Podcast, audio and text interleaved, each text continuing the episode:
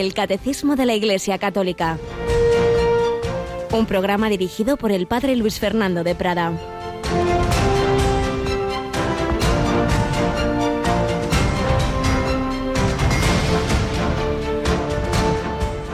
Muchas cosas me quedan por deciros, pero no podéis cargar con ellas por ahora. Cuando venga Él, el Espíritu de la verdad, os guiará hasta la verdad plena, pues no hablará por cuenta propia, sino que hablará de lo que oye y os comunicará lo que está por venir. Alabados sean Jesús, María y José, muy buenos días, muy querida familia de Radio María. Hoy, 29 de mayo, la Iglesia recuerda al último Papa canonizado, el Papa Pablo VI, San Pablo VI, canonizado hace unos meses. Celebramos, por tanto, hoy por primera vez la fiesta de este Papa que tanto luchó, que tanto sufrió por la Iglesia, este Papa que el Espíritu Santo puso al frente de la Iglesia en años muy difíciles, en años turbulentos, de muchas divisiones, que tantísimo sufrió especialmente por los miles y miles y miles de secularizaciones de sacerdotes, de religiosos, pero que mantuvo la fe, que se mantuvo firme en la fe frente a tantísimas presiones de, apartar la, la Iglesia de lo que había recibido del Señor. Y es que la Iglesia la lleva el Señor Jesús con su Espíritu Santo. Vendrá el Espíritu. Cuando venga Él, el Espíritu de la verdad os guiará hasta la verdad plena, decía Jesús en la última cena. Él hablará de lo que está por venir y comenta el padre José Fernando Rey, qué mundo tan extraño. Mientras los hombres se alejan de Dios, los pitonisos, nigromantes, mediums, brujos, echadores de cartas, hacen su negocio con personas que jamás rezarían un Padre Nuestro. Tiene su explicación. El, el afán por conocer el futuro no es un afán religioso, sino idolátrico. Y quienes han abandonado a Dios desean controlar el futuro para ser ellos mismos dioses. En cambio, Dios, que conoce el porvenir, no desvela su secreto a los hombres. Cuando lo hace la profecía es misteriosa y no se muestra con claridad hasta que lo anunciado ha sucedido, como un modo de ratificar la ciencia de Dios. El Espíritu hablará de lo que oye y os comunicará lo que está por venir.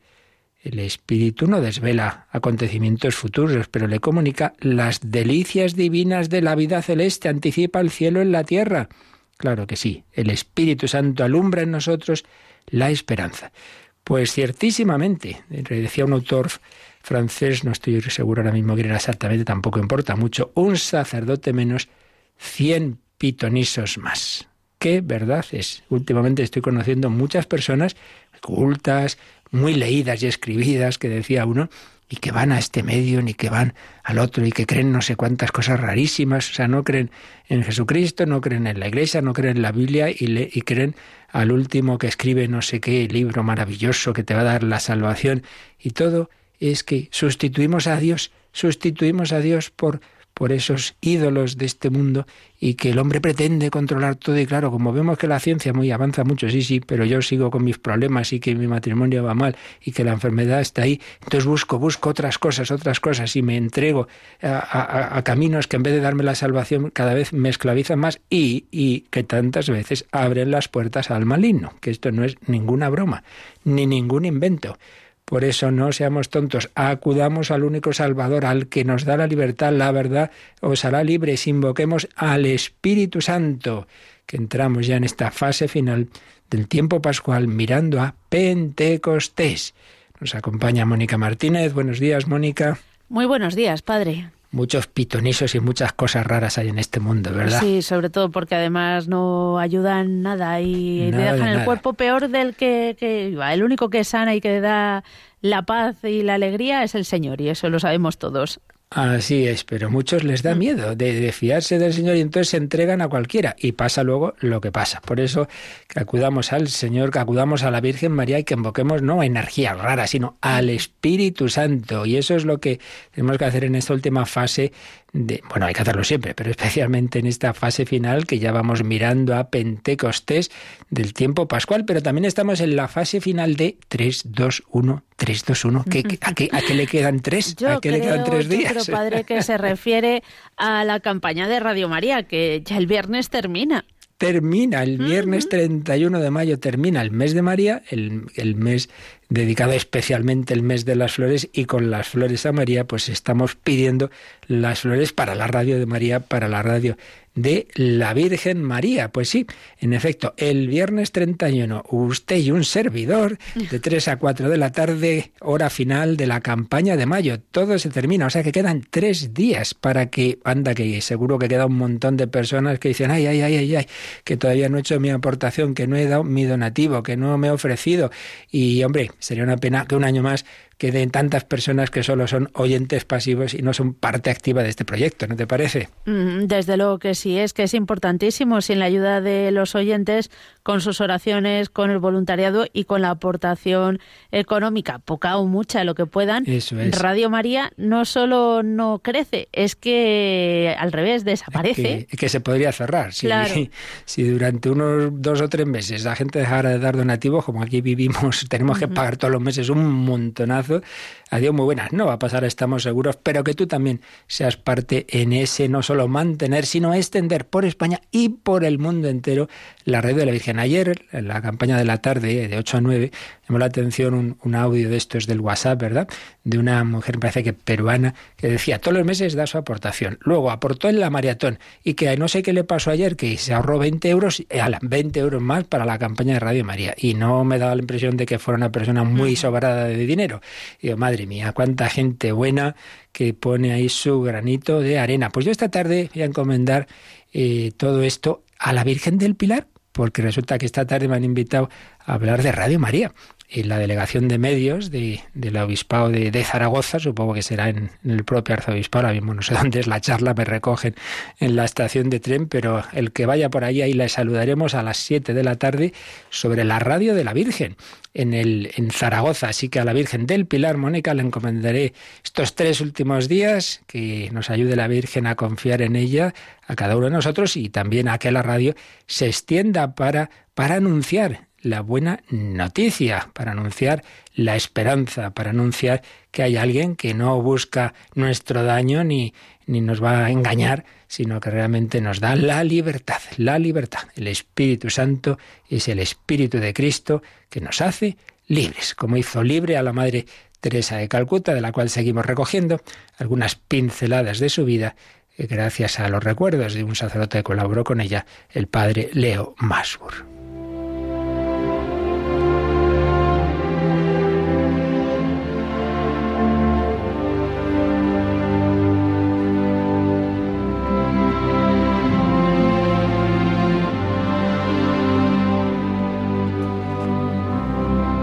La Madre Teresa de Calcuta, un retrato personal por el padre Leo Masburg. Estábamos viendo mm, estos gestos de caridad en el día a día. En otros momentos hablamos de la oración, de la Eucaristía, pero en los últimos capítulos hemos visto algunos gestos sencillos de no juzgar, de ver siempre lo positivo de los demás, o detalles como el que nos cuenta aquí el Padre con frecuencia, a fin de organizar los viajes o de informarle sobre algo, yo tenía que llamar a la Madre Teresa, a Calcuta. Hubo algo que me sorprendió desde el principio. Casi siempre cogía ella el teléfono. Alguna vez espaciaba mis llamadas porque tenía la impresión de que le estaba robando un tiempo precioso. Pero ella siempre conseguía que se me fuera esa preocupación con tres o cuatro palabras cariñosas. A mí esto me hace pensar que andamos pues siempre con prisa y tal, y muchas veces somos impacientes y, le hacemos ver al otro que, que no tenemos tiempo. La Madre Teresa calmaba con tres o cuatro palabras cariñosas. Mi hermana pequeña estuvo unos meses de voluntaria en Calcuta. Cada vez que llamaba, la Madre Teresa me contaba la delicadeza con que mi hermana trataba a los pobres y lo mucho que los quería. Veremos qué espera Dios de ella, decía. ¿Era aquello un indicio? o la esperanza de que ingresara en la comunidad? Fuera lo que fuera, recuerdo que yo siempre me ponía muy orgulloso cuando la Madre Teresa alababa a mi hermana. Pues aquí tenemos otro gesto bonito, eh, que hablemos bien de los demás, que el otro sepa que tiene las espaldas bien cubiertas, que decía otra Teresa, Teresa de Jesús, delante de mí nadie habla mal, hablar bien, escuchar sin prisa. También señala el padre Leo Masbur. La madre Teresa me recordaba mucho a mi abuela, en parte por sus arrugas, pero sobre todo por su calor y la forma tan exclusiva que tenía de dirigirse a las personas.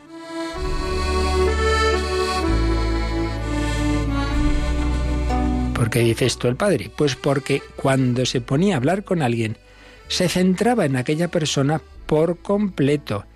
Era como si ella y aquella persona, sus preguntas y preocupaciones, fueran los únicos que estaban allí. Tuve ocasión de comprobar que a Juan Pablo II le sucedía algo parecido, un servidor también tuvo esa ocasión. Por eso ella nunca consideraba las visitas una inoportuna molestia. Durante ese tiempo, fueran segundos, minutos o incluso horas, aquella persona era para la Madre Teresa la más importante del mundo. El sentimiento de ser aceptado por ella, de ser importante para ella y la intimidad que este sentimiento generaba, hacían que muchas personas que la conocieron pensaran que ellos eran sus mejores amigos después de su muerte, descubrí que este era un sentimiento que tenía mucha gente.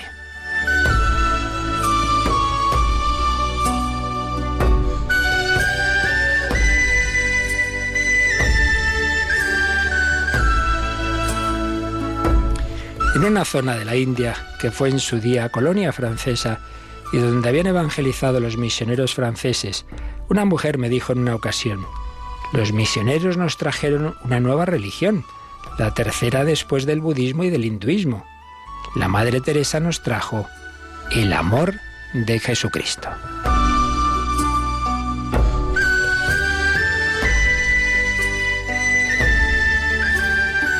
Pues eso es lo que todos debemos llevar a nuestros amigos, a nuestros compañeros de trabajo, de estudio, de familia, Tú pues dirás, ay, yo no tengo formación, yo no sé hablar de esto, de lo otro. Bueno, puedes llevar el amor de Jesucristo con esa sonrisa, con ese escuchar a los demás, con ese detenerte, con ese centrarte en sus problemas, con ese hablar siempre bien, ese no juzgar.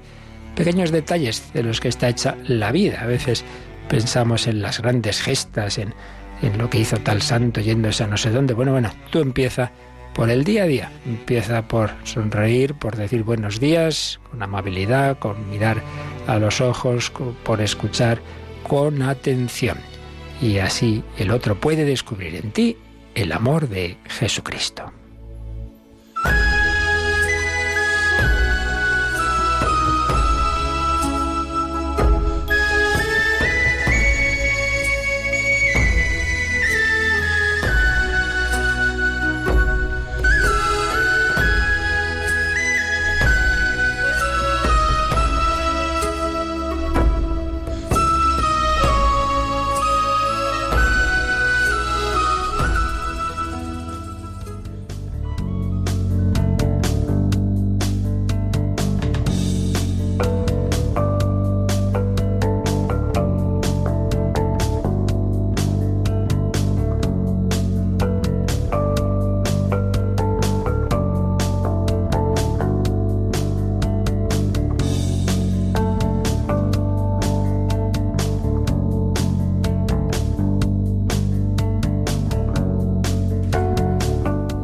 Manifestar el amor de Jesucristo, dejándole a Él vivir en nosotros, que es la Iglesia la prolongación de la encarnación, podríamos decir, ese Hijo eterno de Dios que se hizo Hijo del hombre, Hijo de María en su seno virginal, en el Espíritu Santo formó a Jesús en María, ahora lo forma en la Iglesia, en el cuerpo místico de Cristo. Por eso la misma Virgen María que en Nazaret abrió sus entrañas al Espíritu Santo, estaba en Jerusalén en el cenáculo con los apóstoles para recibir esa nueva comunicación del Espíritu Santo. Fijaos qué bonito que son los mismos protagonistas. En Nazaret, el Espíritu Santo desciende sobre María y forma a Jesucristo. En Jerusalén, en el cenáculo, de nuevo, el Espíritu Santo desciende sobre María, que está con los apóstoles y discípulos, y se forma el cuerpo místico de Cristo.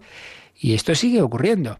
El Espíritu Santo, dice San Luis María Griñón de Montfort, ve a María en los corazones de los cristianos y forma ahí cada vez más perfectamente esa imagen de Cristo, para que Cristo viva en mí. No soy yo quien vive, es Cristo quien vive en mí. Y si eso es verdad, debe serlo en todo cristiano, desde el bautismo consagrados a Cristo, una consagración que tiene que ir madurando, irse profundizando, irse radicando cada vez más en toda la persona, luego ya depende de la vocación de cada uno cómo se van formando esos rasgos de Cristo en la persona. Concretamente, en aquellos llamados al ministerio pastoral, se va formando de una manera especial la imagen de Cristo, pastor, buen pastor. Jesús enseñó, Jesús pastoreaba, yo soy el buen pastor que las ovejas escuchan mi voz, me siguen. Jesús se ofrecía, era pastor y cordero que quita el pecado del mundo.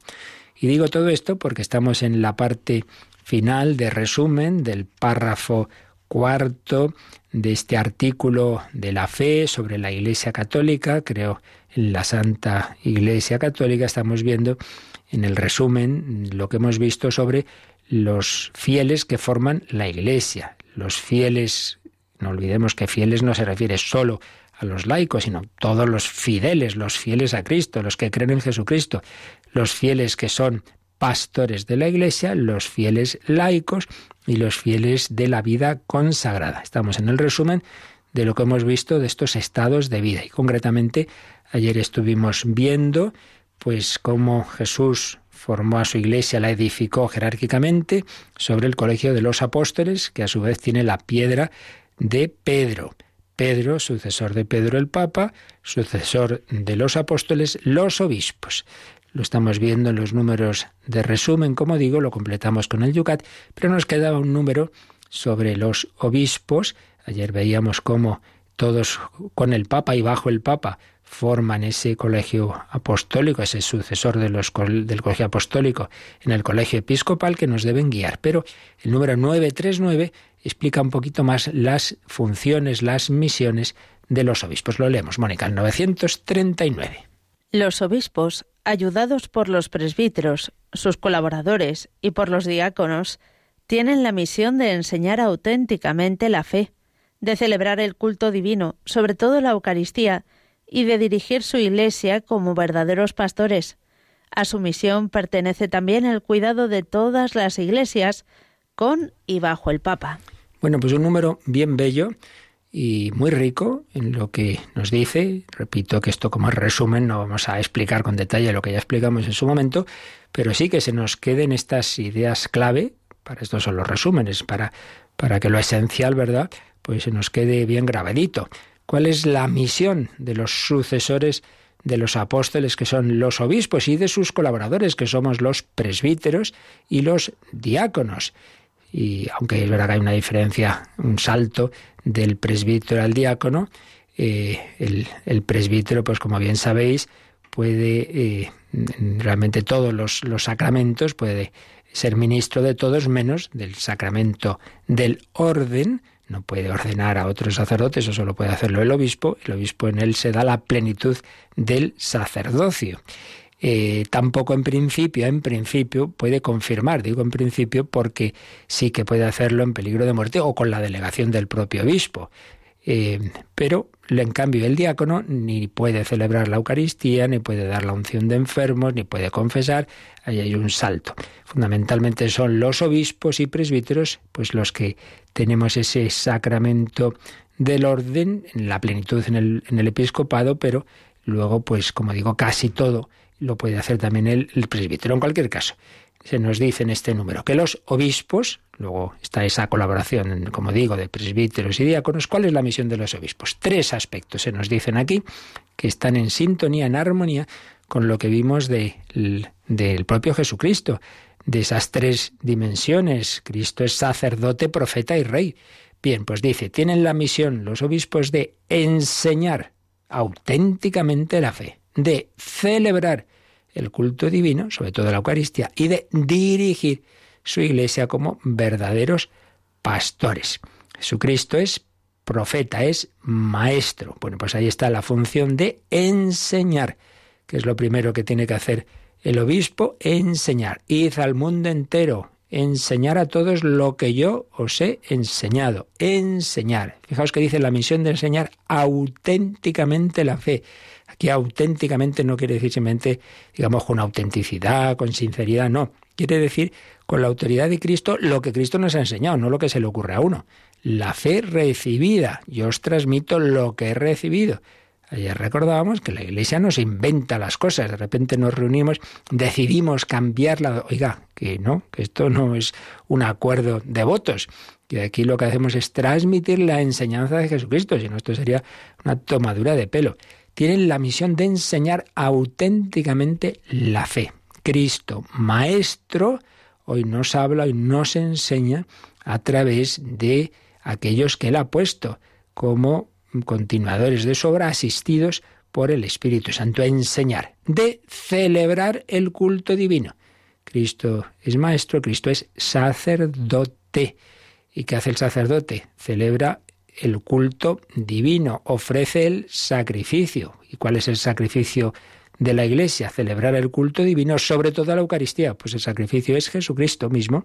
Cristo es sacerdote, profeta y rey. Cristo es sacerdote y víctima. Sacerdote, víctima y altar. Y es que, como en Cristo está todo, pues hay decenas y decenas de títulos que se aplican en verdad a Jesucristo. Cristo es pastor y cordero, cordero de Dios que quita el pecado del mundo. Entonces el sacerdote celebra ese culto divino, esa alabanza a la Santísima Trinidad, fundamentalmente con la Eucaristía. Haced esto en memoria mía. Cuando Jesús coge el pan y vino y instituye la Eucaristía y termina diciendo esas palabras. Esto es mi cuerpo, esta es mi sangre, sangre derramada para el perdón de los pecados. Haced esto en memoria mía. Pues bien, el obispo es el que celebra el culto divino. Luego, él autoriza, él asocia esa celebración a los sacerdotes que tienen su diócesis. Pero el liturgo, por excelencia de cada diócesis, es el obispo. Celebra el culto divino. Enseña, y de ahí viene la palabra cátedra, catedral. En la catedral es donde está la cátedra, donde se sienta el catedrático, es decir, el que enseña la fe. Enseña la fe, celebra el culto divino, sobre todo la Eucaristía, y dirige su iglesia como verdadero pastor, sacerdote, profeta y rey. El rey que rige, el rey que rige la iglesia no es plan despótico, sino en este plan de el pastor que va por delante, que muestra con su propia vida cómo hay que vivir. Yo soy el camino, la verdad y la vida. También ahí esas tres palabras pues vemos estos aspectos camino, cómo hay que vivir, verdad, la enseñanza que se enseña, la vida divina que se nos transmite en los sacramentos, recibimos la gracia de Dios, la participación de la naturaleza divina, y es nada. El cristianismo no es un mero humanismo, nos ayuda a ser más hombres, claro que sí, pero es más, mucho más, nos eleva, es una dimensión sobrenatural. Eh, sobre, está por encima de la naturaleza, porque nos eleva a la vida de Dios, ni más ni menos. La gracia es vivir no solo al modo humano, sino al modo divino, que nos hace más humanos. Todo va unido, porque en el plan de Dios no hay contradicción. El mismo Dios creador que ha creado nuestra naturaleza, nuestro cuerpo, con unas tendencias que nos ha puesto en este mundo, en esta creación tan bella, en este jardín maravilloso que nos ha creado su imagen y semejanza, todo eso lo ha hecho pensando en elevarnos por encima incluso de esa naturaleza humana que ya de por sí tiene ese gran valor, que no somos meros cuerpos con instintos, sino que tenemos un espíritu, tenemos un alma espiritual, que, que tiene una inteligencia, que tiene una voluntad, que tiene una libertad, que es capaz de amar.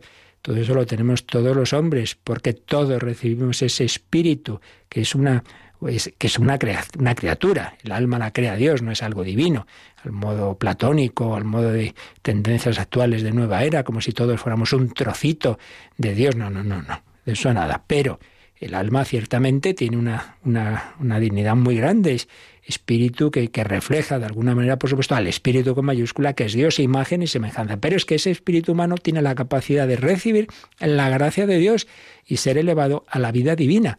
La gracia santificante que se nos comunica especialmente, no solo, pero especialmente a través de los sacramentos, comenzando por el bautismo. Eh, y el ministro ordinario de todos los sacramentos es el obispo, al que ayudamos los sacerdotes que podemos celebrar todos los sacramentos, como os decía, a excepción de la ordenación sacerdotal, de ordenar a otros sacerdotes, y luego en el caso de la confirmación solo pues con, con, la delegación del obispo o en situaciones extraordinarias de peligro de muerte, etcétera, porque el ministro originario del sacramento de la confirmación es el obispo. Bien, pues este es el resumen fundamental que nos da el catecismo de, esa, de esas funciones de los obispos. Pero también añade que a su misión, a la misión de los obispos, pertenece también el cuidado de todas las iglesias con y bajo el Papa. Esto mencionábamos también algo ayer. Quiere decir lo siguiente. El obispo ciertamente es la cabeza de la iglesia en su diócesis, pero la, Iglesia Católica no es una federación de estados independientes y entonces nos confederamos y juntos formamos una Iglesia universal. No, señor. La Iglesia Católica es desde el origen eso, católica, la Iglesia universal, una Iglesia, una única Iglesia. Iglesia es una, Santa Católica y Apostólica, una única Iglesia cuya cabeza es el Papa. Pero esa única Iglesia se hace presente en los diversos lugares, se hace presente en las iglesias locales, que han ido tomando pues el nombre de diócesis, porque todo esto nace bajo el Imperio Romano que tenía esas provincias, se llamaban diócesis, bueno, entonces el nombre viene de ahí. Pero lo importante es que es la Iglesia universal en un lugar particular, iglesia local, cuya cabeza es el obispo de ese sitio. Bueno, cuya cabeza siempre bajo la cabeza suprema, que ya dijimos ayer, que el Papa tiene potestad directa, no solo a través del obispo, sino de, cualquier fiel de la Iglesia católica. Entonces, aunque el obispo es la cabeza, el pastor de los fieles de su diócesis, pero también junto a todos los demás obispos y siempre bajo el Papa, tiene que mirar a la Iglesia Universal, porque él es miembro de esa Iglesia católica y tiene que pensar en la humanidad. Y uno no puede decir, bueno, aquí estamos bastante bien, aquí tenemos bastantes sacerdotes, todo está muy organizado, los demás sitios que se busquen la vida. Pues no, hombre, no, no, no, de eso nada. Y por eso toda diócesis, todo obispo, tiene que tener ese corazón abierto a la colaboración eh, universal, a las misiones y a todas las, las iniciativas y todo lo que se pida a ese nivel universal, todo lo que se pida desde Roma. Y en Roma le pueden pedir, oye, mira, necesitamos un sacerdote aquí en la Santa Sede, o que están pidiendo de tal sitio, vosotros tenéis más sacerdotes, ir y ayudar. Claro que sí, por eso dice que a su misión pertenece también el cuidado de todas las iglesias, con y bajo el Papa, siempre teniendo clara esa estructura jerárquica. Bueno, pues esto es lo esencial de este primer estado de vida. Hemos visto estos días el resumen que nos hace el catecismo de esa tarea de los pastores de la Iglesia, de los sucesores de los apóstoles, los obispos, del sucesor de Pedro, que es el Papa. Todos llamados a servir a Jesucristo, todos, cada uno según nuestra vocación. Vamos a pedir al Señor, antes de pasar al siguiente punto, que realmente nos demos cuenta eso, de que nuestra vida no está para yo, mi, mi, que me vaya muy bien a mí, sino para servir. Todo ha sido tomado para servir. El hombre es creado para alabar, hacer reverencia y servir a Dios nuestro Señor, decía San Ignacio de Loyola, en el principio y fundamento de sus ejercicios espirituales. Servir a Dios, Señor, yo quiero ser tu servidor.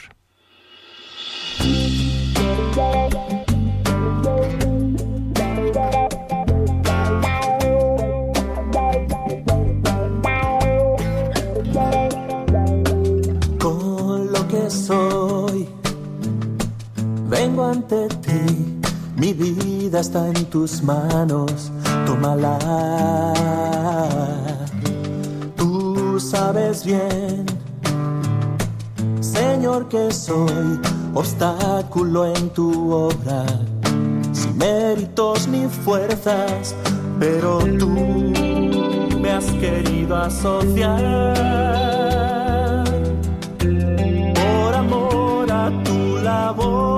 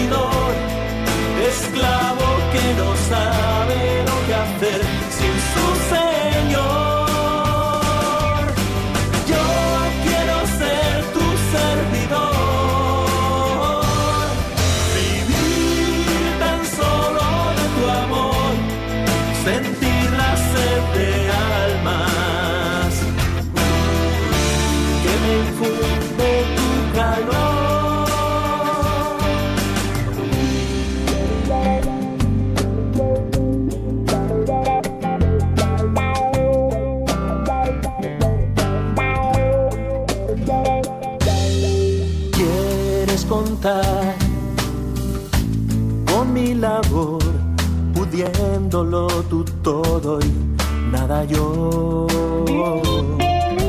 Mira, Señor, mi corazón y enciende en él el fuego que nace en tu presencia. Pero tú me has querido asociar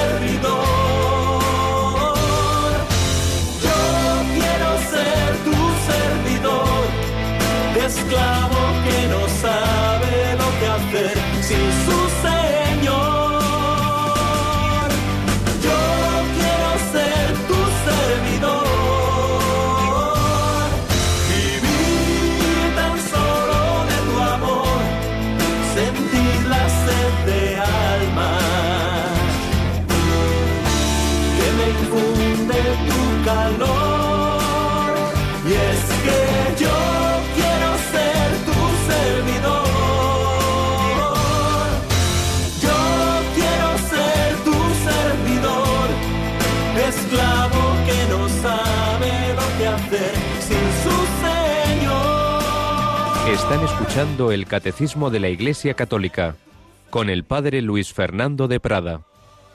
Yo quiero ser tu servidor. No, no, no quiero mi vida para pasármelo bien, sino para servir a Dios y al prójimo, para hacer la voluntad del Señor donde Él me ponga.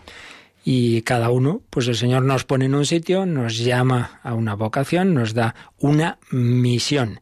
Estamos ya terminando el resumen de esa primera vocación, que es ser pastor en la iglesia, pastor eh, como sacerdote, como, como obispo, de entre los obispos el pastor supremo, el papa. Bueno, vamos a terminar este, esta primera parte, este primer grupo, digamos, el resumen de esta primera vocación con una cita que nos trae el Yucat muy bonita de, del Papa Benedicto XVI sobre lo, la tarea, sobre la misión de los apóstoles, una cita que viene al lado del número 140 del Yucat Mónica.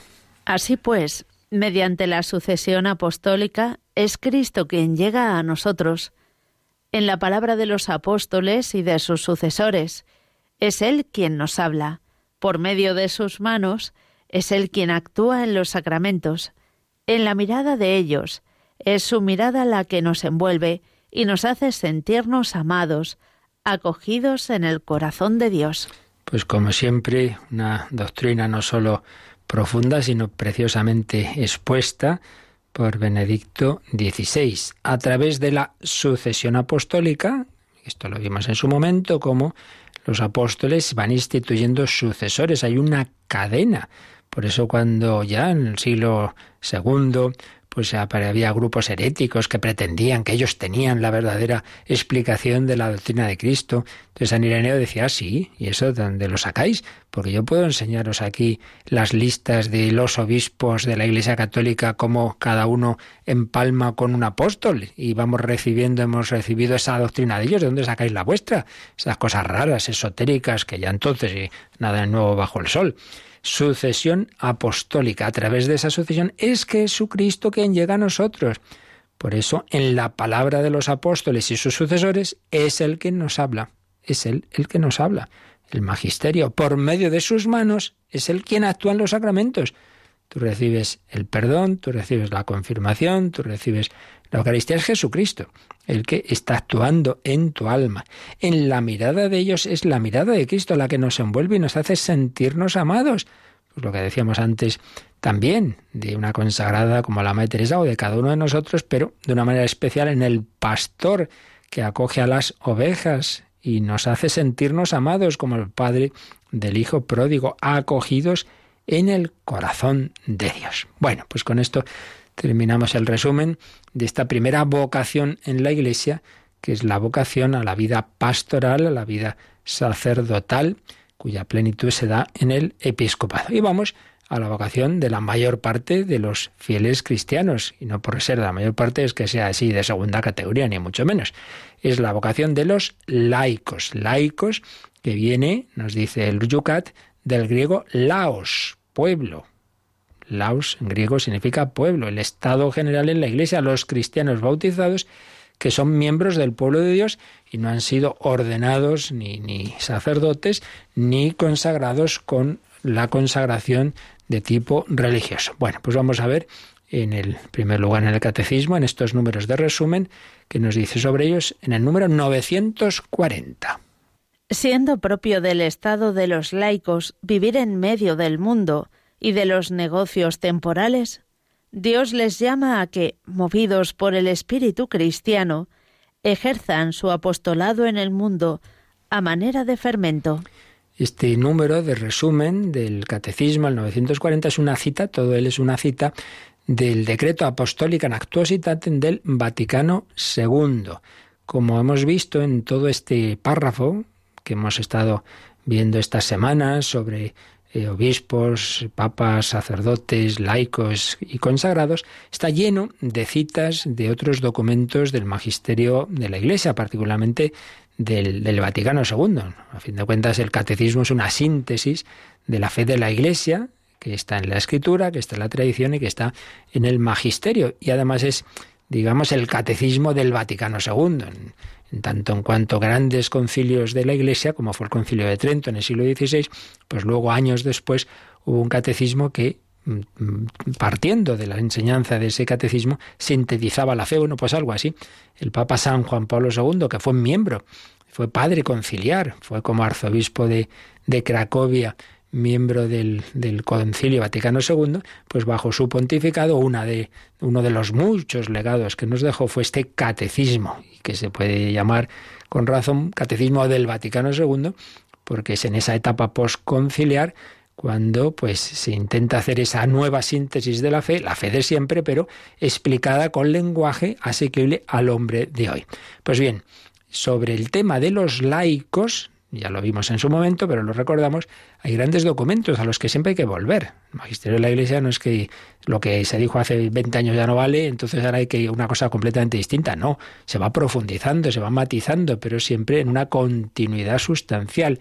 Pues bien, digo que tenemos grandes documentos a los que siempre hay que volver, entre ellos, en primer lugar, este del Vaticano II, un, decreto precioso, la Apostólica Actuositatem, siempre hay que ir ahí, ahí se nos da los fundamentos de la espiritualidad del laico, del, del, seglar.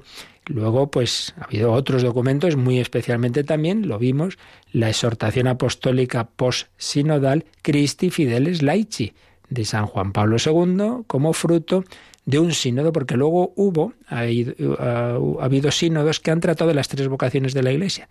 Entonces eh, hubo uno al principio con Pablo VI, San Pablo VI sobre el sacerdocio, pero luego hubo uno de la formación de los sacerdotes que dio lugar a la exhortación apostólica Pastores dabo vobis, os daré pastores, pastores dabo vobis.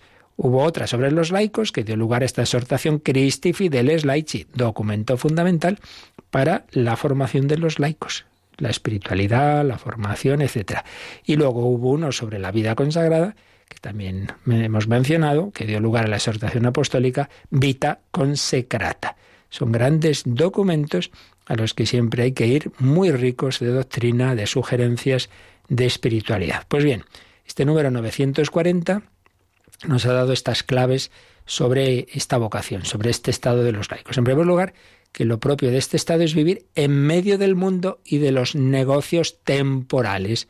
Al monje Dios le saca del mundo, en el sentido de, eso, de, las profesiones ordinarias, ni, tiene que construir puentes, ni curar enfermos, ni nada de eso. Le saca de esos negocios temporales y su misión fundamental es la vida contemplativa, la vida de oración y evidentemente luego un trabajo, pero un trabajo que no tiene un fin en, esa sociedad temporal, ni, buscarse un sustento para uno, ni nada por el estilo. Ora él labora, entra dentro de esa vocación contemplativa.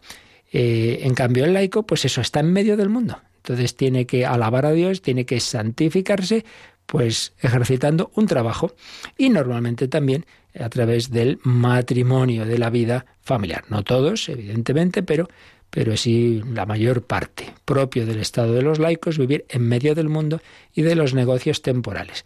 Dios les llama a que, movidos por el espíritu cristiano, eso siempre, eso todo cristiano, ejerzan su apostolado en el mundo a manera de fermento. Aquí hay una clave muy importante. El sacerdote, pues, pues habla donde le dejan, pero en principio en su parroquia, en su capellanía, en, la radio, en donde, donde puede y le dejan, claro. Pero el sacerdote no está en esa oficina codo a codo con el compañero de oficina, no está en esa fábrica, no está con ese otro de la cadena de, producción del coche, no está ahí. En cambio el laico sí. Entonces el laico tiene esa posibilidad de estar en medio de los demás y ejercitar su apostolado a manera de fermento. En el día a día hay mil ocasiones de hablar con ese compañero, surgen mil cosas, estás tomando un cafetito y te sale no sé qué tema y no sé. Ahí, tu apostolado, tú puedes llegar donde tantas veces, obviamente, el sacerdote y no digamos el obispo, pues no puede llegar, claro. Entonces, cada uno está en un sitio y cada uno tiene que ejercer su apostolado, pues donde Dios le ha puesto.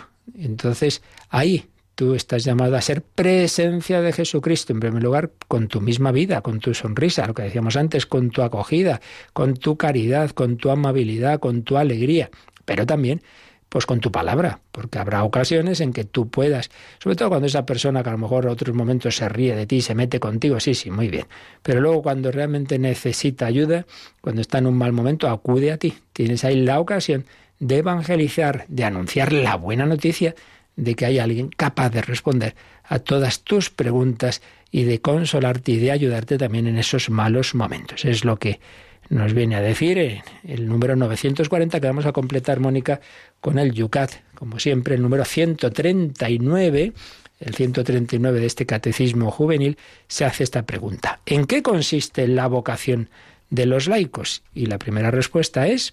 Los laicos son enviados para comprometerse en la sociedad, para que el reino de Dios pueda crecer entre los hombres. Pues es la primera respuesta, que el reino de Dios crezca entre los hombres, ahí, desde dentro, pero luego lo desarrolla en el resto de este número 139. Un laico no es un cristiano de segunda clase porque participa del sacerdocio de Cristo, el sacerdocio común. Se ocupa de que las personas de su entorno, en el colegio, la formación, la familia y el trabajo, conozcan el Evangelio y aprendan a amar a Cristo. Mediante su fe incluye en la sociedad, influye en la sociedad, la economía y la política. Respalda la vida eclesial, asumiendo, por ejemplo, servicios de acólito o lector. Se ofrece como responsable de grupos, participa en consejos y comisiones eclesiales, por ejemplo, el Consejo Pastoral Parroquial o el Consejo Económico. Los jóvenes deben reflexionar especialmente sobre el lugar que Dios quiere que ocupen. Bueno, pues un número interesantísimo, muy completito en primer lugar, empieza diciendo que el laico no es un cristiano de segunda clase. Obviamente, está llamado a la santidad. Lo esencial en la iglesia es lo común. bueno, esto en todo. ¿eh? Lo común es lo más importante. Y lo, y lo común es que todos somos hijos de Dios, todos recibimos el sacramento por excelencia que es el bautismo. Está llamado a la santidad, no es un cristiano de segunda clase. Y dice además que participa del sacerdocio de Cristo. Uy, ¿cómo puede ser esto si no es sacerdote? Pues ya lo explicamos en su momento. Hay un sacerdocio común, es decir, la, la capacidad que nos da Dios a todos de ofrecer nuestra vida unida a la de Cristo. Sacerdocio común es por estar bautizado. Tú también eres sacerdote, profeta y rey en ese sentido amplio de que tú estás llamado a ofrecer tu vida. Por eso ofrecimiento de obras por la mañana, en el ofertorio de la misa, esa gotita de agua que se echa al vino, pues también representa tu vida sacerdote en este sentido, no en el sentido ministerial de ejercitar, de dar los sacramentos a los demás, pero sí en este sentido de ofrecer tu propia vida. Participas del sacerdocio de Cristo, sacerdote profeta, porque estás llamado a hacer apostolado también con tu vida, y rey, porque estás llamado, en primer lugar, a gobernar tu propia vida desde la fe y luego a influir en donde Dios te haya puesto. Y por eso dice que se ocupa de que las personas de su entorno, donde vive el laico, conozcan el Evangelio y aprendan a amar a Cristo. ¿Qué entorno? El colegio, ese niño, ese profesor, ese joven, la formación, los diversos ámbitos de formación, donde esté uno, pues sea la universidad, sea lo que sea, la familia, sea los padres de familia, sea esa tía, ese abuelo, esa persona que influye también, pues, pues en, en, esa educación, ese padrino, la familia, la familia y, perdón, la formación, la familia y el trabajo, en el trabajo que, que donde estés, pues estás llamado a hacer presente a Jesucristo. Mediante su fe influye en la sociedad, la economía y la política. Esto es lo que no quiere el laicismo pretende que cada uno, bueno, vale, si te da por creer, allá tú, pero es una cosa privada. Pues mire usted, no es así, no es una cosa privada. La fe no es simplemente una cosita ahí que me da por ahí, una cosa interior, espiritual, es toda una visión de la vida. Todo el mundo tiene derecho a proponer la suya, nosotros no. Eso es esa es la tolerancia de los laicistas. No, señor. Mediante su fe influye en la sociedad, la economía y la política. Por eso hay una doctrina social de la Iglesia, por eso hay documentos políticos. Políticos no en el sentido de decisiones políticas concretas, sino de los grandes principios prepolíticos que, que existen siempre como fundamentos de toda visión de la realidad. Respalda la vida eclesial esto es otra cosa. decir, ya lo vimos también, el, laico tiene dos campos, digamos, dos grandes campos de actuación. Uno, el principal, el más específico suyo, es este que decimos de estar en medio del mundo, en las realidades ordinarias del trabajo, de la familia, pero también puede ser llamado a colaborar en tareas más intraeclesiales, colaborar con el sacerdote. Entonces ahí es donde entra, pues esto que dice aquí, ¿no? De los consejos pastorales, de ayudar en la Santa Misa, como acólito, como lector, pues en el coro.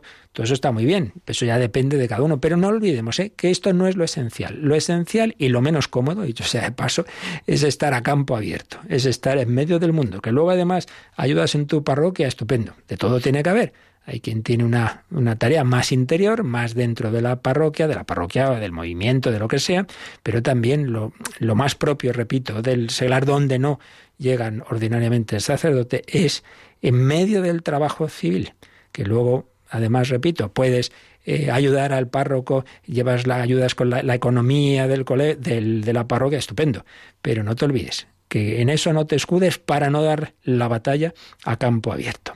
Y termina diciendo que los jóvenes deben reflexionar especialmente sobre el lugar que Dios quiere que ocupen. Claro, la vocación la da Dios, entonces piénsatelo, no lo que a ti te dé la gana, sino, Señor, ¿qué quieres que haga con mi vida? Bueno, pues lo dejamos aquí para tener tiempo eh, de alguna pregunta que teníamos pendiente en el correo, o si ahora queréis llamar, eh, preguntas, consultas o testimonios pero nos quedamos con este mensaje.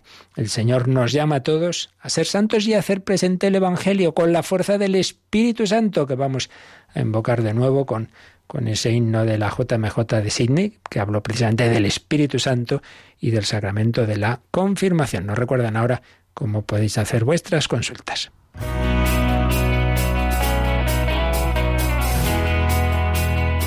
Participa en el programa con tus preguntas y dudas Llama al 91005 9419.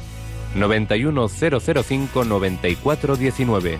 También puedes escribir un mail a catecismo arroba. Catecismo arroba radiomaria.es.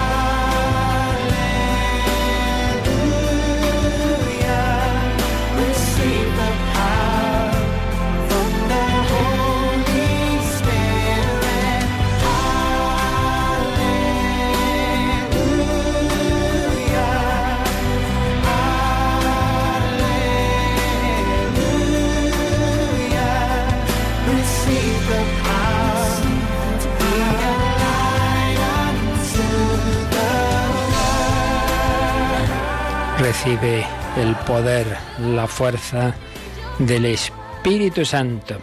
Teníamos por aquí un correo de, Rita que decía que había escuchado en un programa de Radio María eh, que hay que obedecer a la Iglesia a través del obispo, atribuyéndose esto a los santos como don del Espíritu Santo. Sin embargo, dice, parece que no se tiene en cuenta que el mismo Jesús, en especial cercanía y comunicación con el Padre, no obedeció a los poderes eclesiásticos ni a la Iglesia de su época, sino al Padre. Es cuestionable, pues, la opinión de Radio María al respecto. En cada época los elegidos por el Padre para una determinada misión desobedecieron al mundo y le obedecieron a Él. Es obvio, por otra parte, que la mayoría de los que son fieles a Dios y no cuentan con esa especial cercanía de comunicación sean obedientes a quienes de su religión ostenten mayor cargo de sabiduría. Bueno, vamos a ver, primero le agradecemos porque siempre hay que plantear las cosas sin ningún problema, no faltaría más pero yo creo que aquí hay varias, em, se mezclan cuestiones. Bueno, para empezar, eso de decir la opinión de Radio María. Radio María es lo que oyó fue en un programa, entonces eso siempre distingamos lo que dice cualquiera de nuestros voluntarios de lo que sería, digamos, los principios editoriales, pero bueno, eso es lo de menos. Lo principal es que yo creo que aquí se arma un lío. En primer lugar, Jesús no es que esté en especial cercanía y comunicación con el Padre, es que es Dios de Dios, luz de luz. Entonces está en total y absoluta unidad. El Padre y yo somos uno. Pero dice, no obedecía a los poderes eclesiásticos ni a la iglesia de su época. Bueno, vamos a ver, no había la iglesia de su época. Era la autoridad religiosa del pueblo de Dios hasta ese momento, el pueblo judío, que precisamente su misión era preparar la venida de Cristo. Por tanto, no es la iglesia en cuanto tal, pero por otro lado sí que obedeció. Jesús dice, haced lo que ellos dicen, no lo que hacen. Y cuando el sumo sacerdote le dice, entonces eres el Mesías o no, Jesucristo responde. O sea, no es verdad que no obedeciera, que no respetara la autoridad que él mismo había dado a ese, a ese, a ese pueblo. Lo que pasa es que justamente la misión que tenían era preparar la venida del Mesías, que era él. Entonces, claro, ahí hay un salto. Pero luego la cuestión clave está en que no hay un camino para los elegidos, los místicos, entonces ellos obedecen directamente a Dios y luego la gente sencilla a través de la iglesia, que es lo que viene a dar a entender este mensaje. No, no, no. El que a vosotros escucha, a mí me escucha. Recibid el Espíritu Santo a quienes perdonéis los pecados, les quedan perdonados. Tú eres Pedro, sobre esta piedra edificaré mi iglesia. Lo que atares en la tierra quedará todo en el cielo. Es decir, no se puede eh, contraponer la obediencia a Dios y la obediencia a la Iglesia en tanto en cuanto el propio Dios hecho hombre, Jesucristo, nos dice que el camino para conocer su voluntad es precisamente atender a, esa, a esos mediadores que Él mismo ha puesto y a los que asiste su Espíritu Santo para que en esas decisiones y en esas enseñanzas sea Él el que habla. Ese es un poquito el tema, ¿no? No hay que hacer esa contraposición. Y la prueba la tenemos en que los grandes místicos, por ejemplo, Santa Teresa de Jesús, con hilo directo, por así decir, con el Señor, tiene una absoluta fe en la Iglesia. Dice que, vamos, que, que daría la vida por la más mínima ceremonia de la Iglesia y, luego las últimas palabras de su vida son al fin muero hija de la iglesia, que dice Santa Teresa, dice San Francisco de Asís, bueno, todos los santos y místicos tienen clarísimo que Jesucristo mismo vive y nos enseña a través de la iglesia. ¿Tenemos alguna llamada, Mónica? Sí, nos ha llamado Nieves eh, preocupada porque dice que ella no oye bien y eh, claro, va a misa y hmm. la pobre pues no se entera muy bien de casi nada y se hmm. despista mucho. Dice, esta misa no tiene que valer nada, pero yo prefiero preguntárselo a usted, padre. la misa vale siempre, porque es Jesucristo el que actúa. En ese sentido, que esté muy tranquilita. Esto es lo bueno de, de saber que, que, ante todo es el Señor el que lleva la iglesia y el que lleva la vida del cristiano. ¿eh? Dios la ama a ella mucho más que ella misma a sí misma. Esto nos pasa a todos, ¿no? Entonces, como lo más importante es lo que hace Dios, solamente estropeamos eso si aposta rechazamos lo que Dios nos da. Como no es el caso, evidentemente no es el caso. Ella hace lo que puede. Dios actúa igual. Yo pongo el ejemplo de una chica que se va en verano a la playa y se tumba ahí y se queda dormida. Ay, me he dormido, como me he despistado, no me ha propuesto morena. Te has puesto morena igual, hija, da igual. Porque el sol actúa de todas maneras. Entonces, si tú estás ahí en la iglesia, haces lo que puedes, tranquila. Que el Espíritu Santo actúa en tu alma, no te preocupes. Otra cosa es que, hombre, puede ser bueno tener esos libritos que hay tantos ahora, el Evangelio del día, donde te vienen las lecturas del día, etcétera, etcétera. Eso siempre será bueno. Pero tranquilidad, que Dios actúa. Solo ya digo, si uno aposta, rechazara, entonces claro, es cuando ya estropearíamos lo que Dios hace, pero no hay que agobiarse por eso. Teníamos también un correo de Jimena que decía, ¿podría decirme si se aconseja dejar una iglesia, se entiende una parroquia, si el párroco insiste en que el Papa está enseñando errores, continuamente critica al magisterio? Hombre, yo dar una respuesta, como siempre digo, ya tan concreta, habría que ver en cada caso. Yo solo puedo decir el principio general de que, eh, lo que me está diciendo estos días, ¿verdad? Hombre, si uno está puesto por la jerarquía de la Iglesia católica, se supone que cree en la Iglesia católica, se supone que entonces está en comunión con el magisterio de la Iglesia. Entonces, si no es así, pues hombre, a lo mejor decírselo a él, digo, hombre, me, me desconcierta usted. Luego habría que ver, ¿no? ¿A qué se refiere con eh, esas discrepancias? Yo qué sé. En fin, es que ya entrar en detalles es difícil. Ahora puede sí, puede ser que a veces digan, mire, pues chico, me voy a otra parroquia que no armen estos líos, porque aquí dicen cosas que no, vamos, que no van en conformidad con, con el catecismo, con la doctrina de la Iglesia, y quizá en su caso, pues si la cosa fuera muy grave, pues eh, comunicarlo al obispo. Pero en fin, digo, es que bajar a más detalles sin, sin saber exactamente a qué se refiere nuestra comunicante, pues, pues no es fácil. Pero ciertamente el principio es ese, ¿no? La Iglesia eh, católica, pues hombre, debemos tener esa unidad que, de la que hemos estado hablando estos días, ¿no? Esa comunión de presbíteros con los obispos, de obispos entre sí con el Papa y por supuesto con esa fe de la Iglesia Católica que no inventamos en el siglo XXI, sino que, que viene de, del Señor en definitiva. Muy bien, pues lo dejamos aquí. Os recuerdo, por un lado, que los que estéis en Zaragoza esta tarde a las 7 eh, nos han invitado a hablar de Radio María en la delegación de medios, en el obispado. Así que eh, ahí estaremos en Zaragoza esta tarde y a la noche, aquí no paramos, pues en el Hombre de Dios dedicaremos el último programa a la envidia, ya como el Espíritu Santo nos ayuda a superar ese y los demás pecados capitales. Pues pedimos al Señor su bendición, agradecemos por supuesto a Mónica como siempre su colaboración y os recuerdo que a las doce y media ya estamos en los tres últimos días de la campaña de mayo. A las doce y media tenemos un programa especial, hoy, mañana y pasado, los tres últimos días de nuestra campaña. No lo dejes desde las nueve, ya habrá alguien que atienda el teléfono, que puedas dar tu donativo en el 91 822 8010. Pedimos al Señor que nos ayude a vivir bien este día. La bendición de Dios Todopoderoso, Padre, Hijo y Espíritu Santo descienda sobre vosotros. Alabado sea Jesucristo.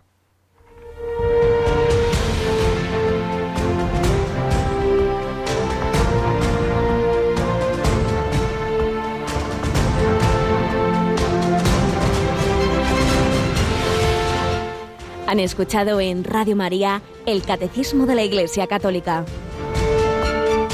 un programa dirigido por el Padre Luis Fernando de Prada.